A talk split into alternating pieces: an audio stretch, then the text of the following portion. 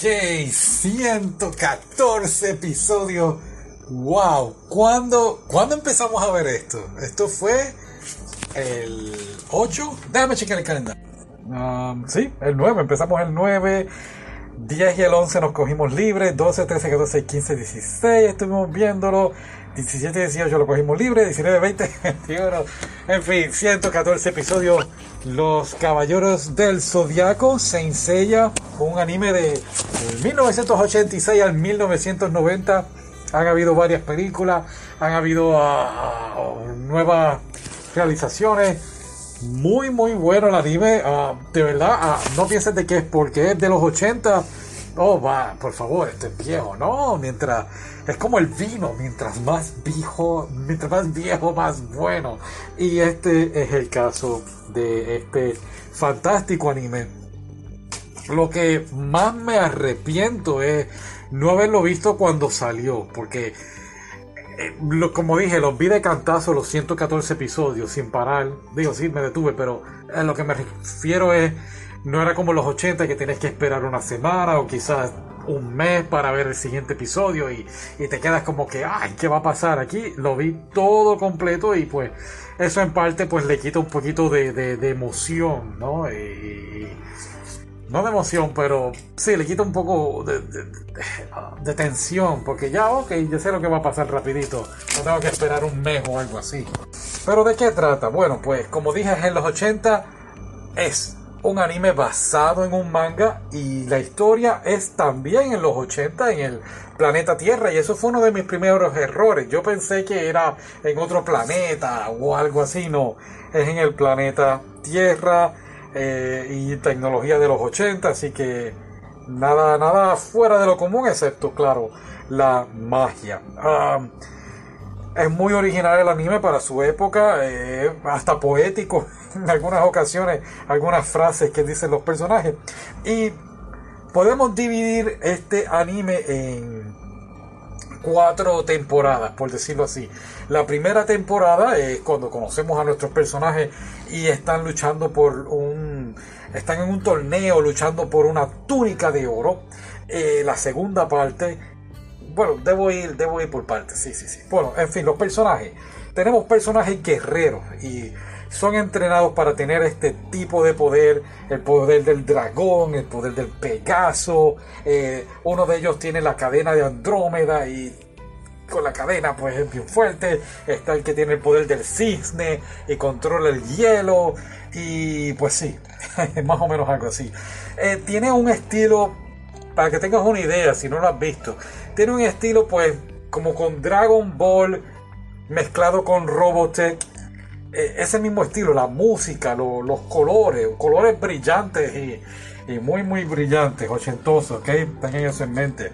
Los sonidos, los sonidos, eh, inclusive me recordaba mucho Star Wars, las películas de Star Wars, ese mismo estilo de, sonido. Creo que en vez, uno de ellos gritó como uno de como siempre gritan en esas películas.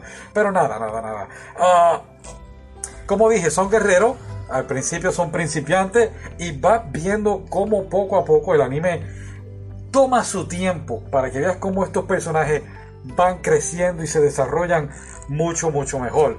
Y la idea de la primera temporada, pues es eso mismo, estar luchando o, buscando la túnica de oro.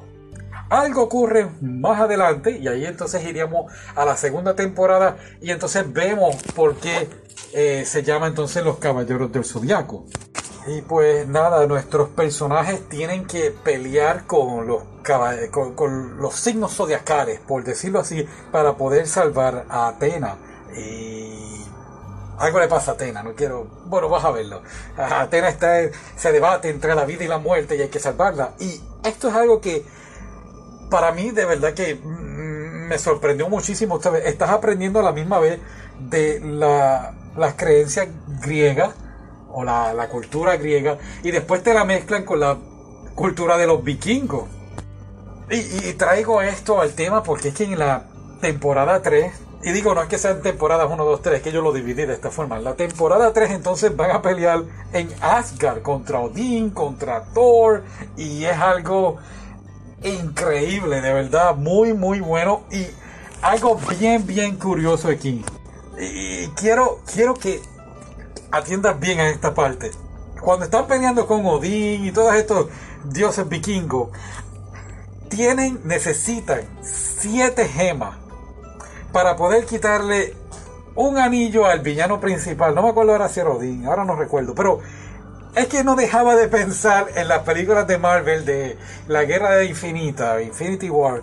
Y es que era casi lo mismo, tenían que quitarle los anillos, las gemas para poder. Y, ah, yo digo, wow, o sea, yo no quiero pensar que Marvel se copió de un anime. pero nada, eh, nunca lo sabremos, ¿verdad? He tratado de buscar en internet y honestamente pues no conseguí mucho de eso. Continuando con esta temporada de, los dioses de Asgard y todo eso. En esta temporada, pues podemos decir que vamos conociendo más a los personajes secundarios y, inclusive el anime te deja pensando en varias situaciones de, la vida real como el divorcio de los padres o los padres abandonando a sus hijos o el conflicto entre hermanos. Así que es un anime bien, bien profundo. Si, si te metes bien adentro de él, vas a decir, wow, esto es otra cosa. Es verdad que es todo el tiempo pelea, es pelea, pelea, pelea todo el tiempo. No hay nada de, de, oh, el chico se enamora y tiene una cita. Digo, sí hay cosas de amor por aquí para allá, pero no es nada. Es también todo el tiempo acción, acción, acción sin parar. Y aquí entonces iríamos a la cuarta parte.